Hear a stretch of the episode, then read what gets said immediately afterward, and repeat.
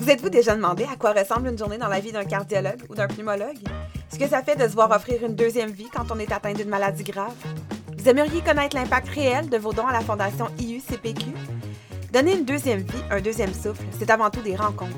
Chaque épisode, on discute avec ceux qui bénéficient directement de votre générosité, des experts aux patients, en passant par les familles et tous ceux qui gravitent autour de l'Institut. Des entretiens inspirants, des parcours de vie incroyables. Bonne écoute! Bienvenue à un autre épisode de Donner une deuxième vie, un deuxième souffle. Le 12 septembre prochain aura lieu la 12e édition du Cyclodéfi IUCPQ, qui est présenté par la Corporation des concessionnaires d'automobiles du Québec sous la présidence d'honneur de M. Robert Poetti. Après une édition spéciale en 2020 qui a permis d'amasser la somme de 155 000 de profit net, l'événement sera de retour avec une organisation sécuritaire en petits groupes. Plusieurs parcours sont proposés dans les régions de Québec et de Portneuf. Aujourd'hui, j'ai eu la chance de rencontrer M. Pierre Gagnon, qui est membre du comité organisateur du Cyclo-Défi, qui nous informe de toutes les manières de s'impliquer et de participer au défi. Bonne écoute! Bonjour Pierre, bienvenue à l'émission. Merci, bonjour. Donc, vous êtes membre du comité organisateur du Cyclo-Défi. Vous êtes un passionné de vélo, mais vous êtes également un patient de l'IUCPQ. Euh, en 2010, votre vie a basculé, euh, c'est le cas de le dire, à la suite d'une mauvaise chute de vélo. Est-ce que vous voulez nous raconter ce qui s'est passé? Oui, en effet, euh, je demeurais à Mauricie à ce moment-là, à Trois-Rivières. J'étais membre d'un club cyclo-sportif, donc pas un club de compétition, mais quand même, à l'occasion, on poussait la machine pas mal en vélo. Puis à ce moment-là, je dirais que j'étais peut-être dans la meilleure forme de ma vie. C'était une très, très bonne saison. Puis, euh, en fin de saison, en 2010, en octobre, euh, c'était vraiment une super journée. Je suis allé avec d'autres collègues cyclistes. Puis, en fait, j'étais un peu ironé parce que j'étais le plus jeune du groupe. Et on, finissait notre randonnée. On était peut-être à 10 ou 15 km de, la maison à ce moment-là. Et euh, il y avait un, monsieur et, un enfant qui marchaient sur le bord du chemin. Bon, évidemment, le, notre groupe s'est assez pour ne pas les, pas les, les, les rentrer dedans. Moi, les mm-hmm. percuter, exactement, c'est le mot que je cherchais. Et euh, en fait, euh, à ce moment-là, j'ai peut-être, je ne sais pas s'il avait ma roue avant, touché la roue arrière du cycliste qui était juste devant moi. Puis euh, j'ai peut-être eu un faux, un mauvais réflexe, je ne sais pas ce qui est arrivé. En fait, j'ai été projeté de l'avant. Ben, j'ai peut-être mis les freins trop forts, j'ai aucune idée. Et je suis allé percuter la chaussée. En fait, c'est ma tête qui a percuté la chaussée. Je n'avais pas eu de casque, clairement, je serais soit paralysé, soit décédé. Il n'y a, pas vraiment de doute là-dedans. Et bon, j'ai eu un traumatisme crânien jugé sévère. Et euh, bon, j'ai eu un coma, artificiel. Et euh, suite aux différents tests qu'ils ont fait pour vérifier euh, qu'il n'y avait pas d'hémorragie, ils ont découvert que le diamètre de mon aorte était anormalement élevé. Il était comme pratiquement le double du diamètre normal. Donc, à ce moment-là, lorsque j'ai pu récupérer un peu de ma chute, parce que quand même, ça n'a quand même pas été facile, ils m'ont mis en contact avec l'Institut ici à Québec et je suis venu passer les tests et très, très rapidement, ils ont on ont diagnostiqué que j'étais né avec une malformation congénitale cardiaque. Ma valve aortique était bicuspide ou tricuspide. Ça veut dire qu'elle a d'avoir trois feuillets qui ouvrent et qui ferment. Il y en avait seulement deux. Donc, c'est en fait, c'est une des. Le, défaut congénital cardiaque le plus commun. entre 1 et 2% de la population euh, souffre de cette anomalie-là. Puis, euh, principalement des hommes. Il n'y a pas de statistiques parfaites, mais c'est quand même ça la réalité à partir de là, ça a été quoi votre parcours à l'ICPQ? J'imagine que vous avez été suivi pendant de nombreuses années. Est-ce que vous avez eu une intervention chirurgicale à la suite de cette eh, diagnostic? Exact. Euh, ce qu'ils ont fait, évidemment, le, docteur Dagenet qui me suivait à ce moment-là m'a dit rapidement, il dit, bon, euh, actuellement, moi, je n'avais aucun symptôme. Je ne peux pas me mm-hmm. douter qu'il y avait un problème du tout. Et euh, il m'a suivi pendant de 2010 aller jusqu'à 2017, janvier 2017. OK. Et toutes les, toutes années, en fait, il y avait des tests pour vérifier, voir s'il y avait soit deux choses, l'élargissement de la parce que le, risque principal venait de là. Parce que si la, la horte était rupturée, ben, il y avait un risque de mort. Euh, parce que, bon, évidemment, c'est le plus gros vaisseau du corps, puis si, mm-hmm. ça, se déchire, on comprend que ça va pas bien. Et euh, l'autre chose qui monitorait, évidemment, c'est l'usure de la valve. Donc, l'usure de la valve, euh, c'est du calcium qui se dépose sur la valve, donc elle devient de plus en plus rigide et elle a plus de difficulté à ouvrir et à fermer. Donc, avec un appareil, euh, ça fait une échographie comme, comme lorsqu'on veut voir le bébé d'une femme qui est enceinte, mm-hmm. et il monitorait l'usure de la valve comme ça. Fait que toutes les années, puis euh, je ne sais pas, ça, probablement en 2016, il m'a dit Bon, il dit là, il dit vraiment, tu commences, ta valve commence vraiment à être euh, parce que l'anévrisme de la route, qui mm-hmm. l'enflement, lui n'a pas bougé durant toute cette année-là. Par contre, la valve s'est détériorée. Puis il a dit qu'il faut qu'on passe à l'action. Puis donc le, 9 janvier 2017, j'ai eu la chirurgie à cœur ouvert pour remplacer la valve et corriger aussi l'anévrisme. Donc la valve, ils m'ont mis, mis, une valve porcine, pas porcine, pardon, bovine, une valve biologique ce qui mhm. veut dire que je n'ai pas de, la prise de, de coumadin, de, de, produits comme ça. Par contre, elle a une durée de vie limitée, 15-20 ans maximum. Donc, ça, c'est le côté positif. Et euh, je pensais qu'il me mettrait des limitations, qu'il me dirait Ah, tu ne peux pas aller pas faire plus que tant de choses, peut-être fort. Puis, en fait, au contraire, il a dit Il n'y a pas de problème, tu peux continuer sans problème. OK, c'est ça, parce que je me, disais justement qu'on est un grand sportif, ça doit être un diagnostic qui, frappe encore plus fort. On doit se demander est-ce que je vais être encore capable de performer comme je performais avant? Est-ce que je vais être encore capable de, faire tous les sports qui m'animaient? Tout à fait. Puis euh, moi, j'avais cette, cette crainte-là. En fait, c'est pour ça que j'ai choisi la valve biologique, parce que la, valve mécanique, euh, qui utilisait le, en fait, qui, introduit le, le coumadin nécessairement euh, à vie, finalement, elle mm-hmm. dure à vie l'aval, mais il faut que tu prennes ça. par contre, si tu as une chute ou n'importe quoi, bien évidemment, ton sang, euh, il, se coagule, mais c'est beaucoup mm-hmm. plus long que, quelqu'un de normal. Donc, moi, le docteur Dagenet m'a carrément confirmé que la valve était en très mauvais état le lendemain de les chirurgies. Puis il m'a aussi confirmé, il dit Ah, tu, peux faire après ce que tu veux. Donc, il n'y a, pas de, a pas de limitation. Donc, ça, j'ai trouvé ça très rassurant. Mm. Je m'étais aussi m'étais beaucoup renseigné aussi avec d'autres euh, personnes euh, dans des situations similaires un peu partout dans le monde, avec un groupe Facebook auquel j'avais accédé. Puis euh, j'ai eu des informations qui m'ont vraiment. J'étais très, très bien renseigné lorsque j'ai eu la chirurgie ça doit. Euh, on en parlait juste avant le début de l'enregistrement. On a reçu il y a quelques semaines Jonathan Garneau du défi vainqueur euh, qui est passé un peu à travers tout ça, puis il nous expliquait euh, comment le personnel de l'UCPQ a joué un grand rôle dans son rétablissement pendant les premiers jours, surtout de son séjour. Est-ce que ça a été le cas également pour vous? En fait, moi, c'est une des choses qui fait en sorte que pourquoi aujourd'hui je, m'implique avec la Fondation, et même avec l'Institut directement aussi, parce que bon, j'ai été en contact avec eux de 2010 à 2017, bon, puis je le suis encore.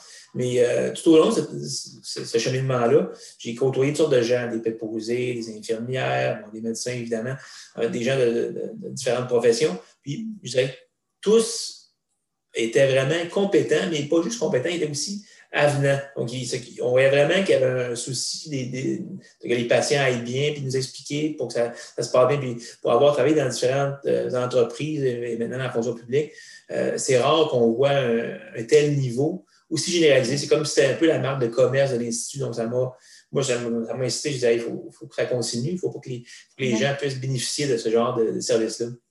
Effectivement. Donc, comment ça a commencé pour vous l'implication auprès de la Fondation? Ben, en fait, c'est, euh, je me souviens pas combien. En fait, c'est même avant la chirurgie. Je pense que j'avais commencé à regarder, voir ce qui était possible. Puis je connaissais le cyclodéfi à ce moment-là, qui était même, euh, ça avait commencé sous un autre nom auparavant. Puis euh, j'ai proposé ma, ma, candidature durant mes sept ans, si on veut, mm-hmm, mm-hmm. où j'étais en, en, diagnostiqué et sous observation, comme ça. Donc j'ai proposé ma candidature pour faire partie du comité organisateur du cyclodéfi. Puis bon, ils m'ont pris avec plaisir. Puis ça a commencé comme ça. Donc, euh, euh, j'ai tranquillement sensibilisé des gens autour de moi, dans mon entourage. Puis, euh, je pense que c'était en 2015-2016. un de mes voisins, bon, évidemment, qui savait ce que, ce que j'avais et ce qui s'en venait. J'ai demeuré à Capou à l'époque, m'a proposé de, se faire une équipe parce que le, concept d'équipe naissait à ce moment-là au niveau du défi. Puis on a mis sur pied l'équipe du Tracel, pour le Tracel qui est le symbole emblématique de Cap Rouge. Et on a commencé avec des voisins comme ça, je pense qu'on était cinq au début. Puis, euh, il y a deux ans, avant la pandémie, on était une vingtaine, au-dessus de 20. ça, ça, a fait de fil en aiguille, ça a touché différentes personnes. Bon, puis j'ai organisé des, des spinning bénéfices pour euh, amasser des fonds au CNDF, euh, à Place Québec, chez Latilus Plus, à différents endroits comme ça. Et en même temps, ben, les, gens sont venus pédaler avec nous lors des citos défis. Je dirais que les gens s'en rendent compte de la qualité de l'organisation, puis pourquoi c'est très, très, très sécuritaire. Et aussi, ben, c'est très rare que quelqu'un quelqu'un dans la région de Québec, que personne dans sa famille n'a pas euh, eu à, faire intervenir à l'ICPQ parce que bon, ça touche euh, les maladies cardiaques, pulmonaires et les problèmes reliés à l'obésité. Ça touche beaucoup, beaucoup de, de gens finalement. Oui, effectivement. Donc, justement, parlons du cyclo-défi. Donc, c'est le dimanche 12 septembre prochain. Ça va être la 12e édition du cyclo-défi IUCPQ qui est présenté par la Corporation des concessionnaires automobiles du Québec. À qui s'adresse le défi?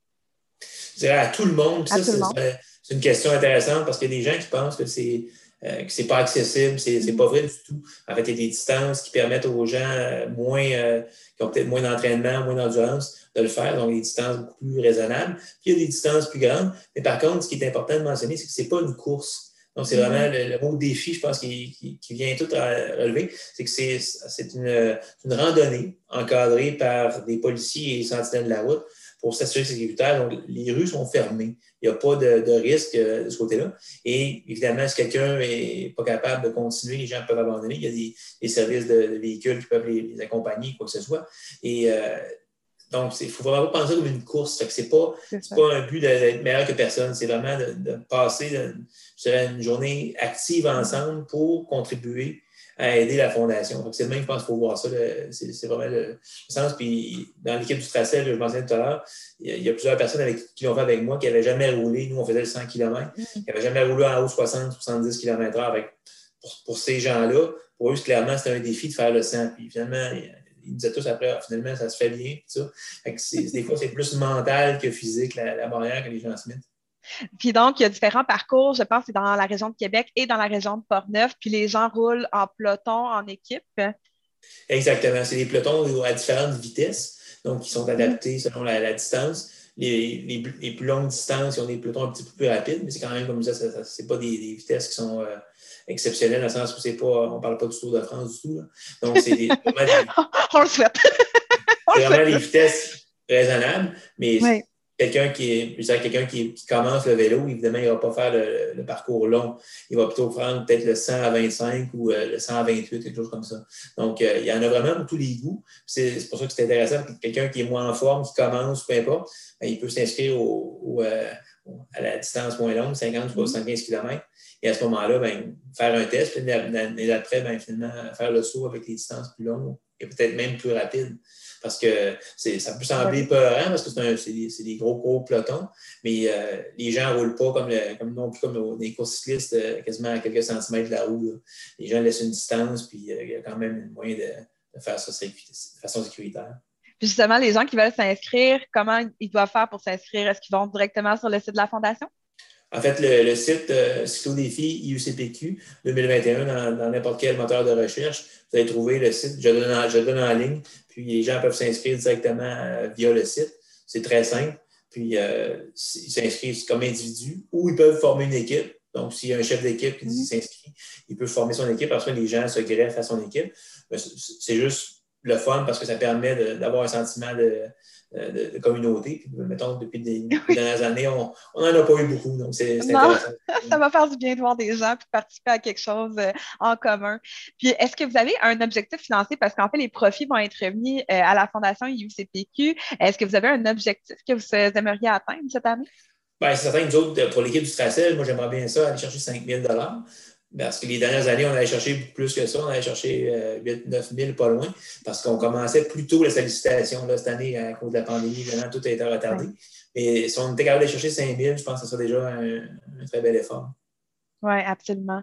Puis, ben, finalement, euh, avant de conclure, en fait, j'aimerais savoir qu'est-ce que vous aimeriez dire euh, aux gens qui s'impliquent ou qui donnent à la Fondation. Qu'est-ce que ça représente pour vous, euh, autant comme, comme bénévole que comme ancien patient?